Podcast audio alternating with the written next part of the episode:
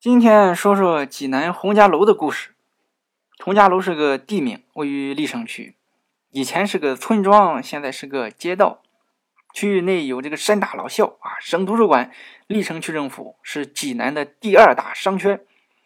那位问了，第一大商圈是哪里？是泉城路。洪家楼啊，也叫红楼。济南人聊天，你住哪里啊？我住高新。你呢？我红楼。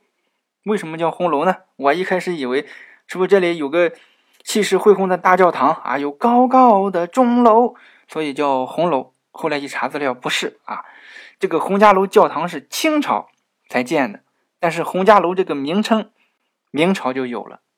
据史料《山东通志》记载，《山东通志》就是专门记载山东历史的，明朝编的。里面说，洪家楼在济南城东七里，是姓洪的一个监察御史的别墅住宅，这就破了案了。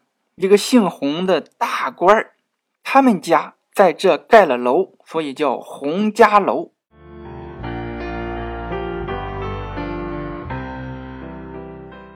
咱们说洪家楼是一个区域，那不是说哪一个地方，但是要说洪家楼的颜值担当。形象代言，那么基本上就是红楼教堂这个地方。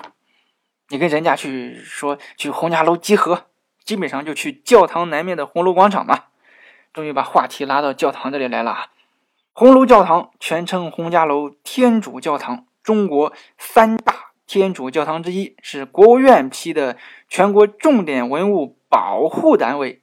全国重点这个地位可高。整个山东省才一百多处，你像德州、菏泽、威海、东营这些城市才一两处，济南也不过才十一处。那么红楼教堂就是其中之一。那么下面咱就从头到尾说说这个洪家楼天主教堂是怎么回事。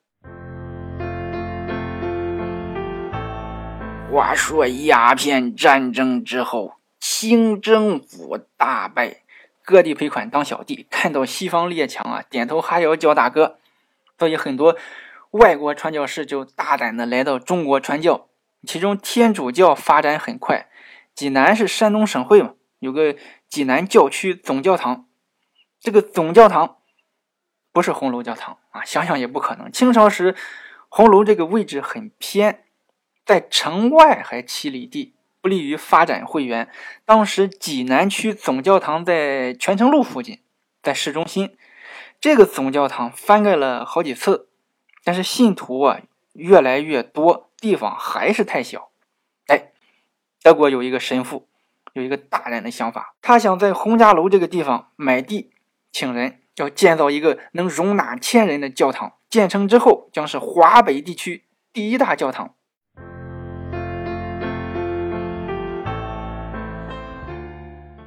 那么又有人问了啊，这个人很讨厌啊，这个德国神父哪来这么多钱？他可以支撑他建起一个超级大教堂，这钱不是他的。这一年是一九零零年，清政府刚和八国联军签订了辛丑条约，赔款四点五亿两白银，德国人拿这个钱来建教堂，所以德国神父不差钱，请的是奥地利设计师。照着巴黎圣母院那样设计，所以你看，前阵子巴黎圣母院失火呀，塔尖被烧了，你可能有一种似曾相识的感觉。哎，这个塔尖的风格就和红楼教堂塔尖很像。哎，没错，都是欧洲的哥特式建筑风格。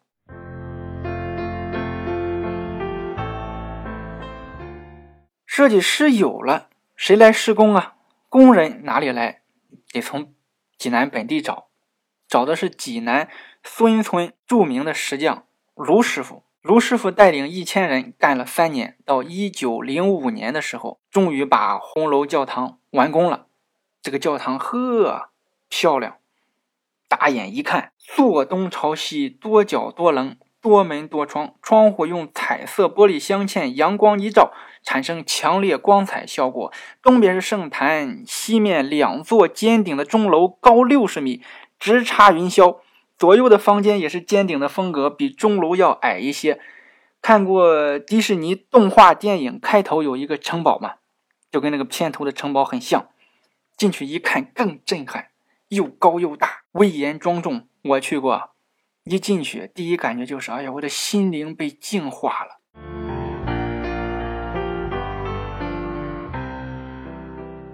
红炉教堂最大的特点，不是它多么像巴黎圣母院，也不是什么欧洲哥特式风格，它的特点是中西建筑风格的完美融合。远处一看，嚯！西方建筑风格，仔细一看，也有咱们中国的建筑元素。教堂中门两侧各有一个龙头，张着大嘴，瞪着大眼，干什么用的？下雨时屋顶存水向下流，正好到龙头这里，水从龙嘴里喷出来，这是中国特有的。教堂里面的壁画，除了西方宗教的故事彩绘，也有中国的高山流水这些国画。教堂的屋顶上盖着的是中国传统的小黑瓦。中国元素在这里面一点违和感都没有，这才叫建筑的意境。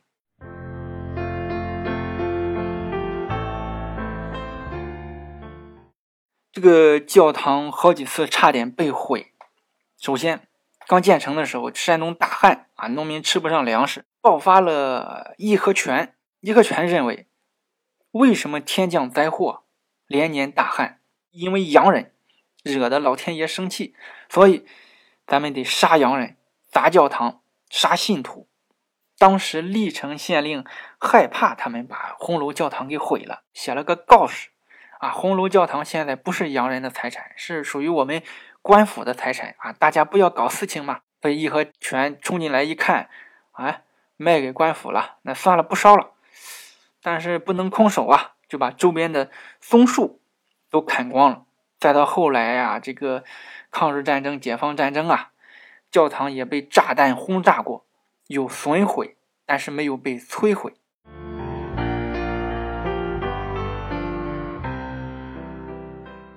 红楼教堂到现在也一百一十多年了，经历过战火，经历过文革，但是到最后还是保留了下来，作为历史的见证。看到它会让我们。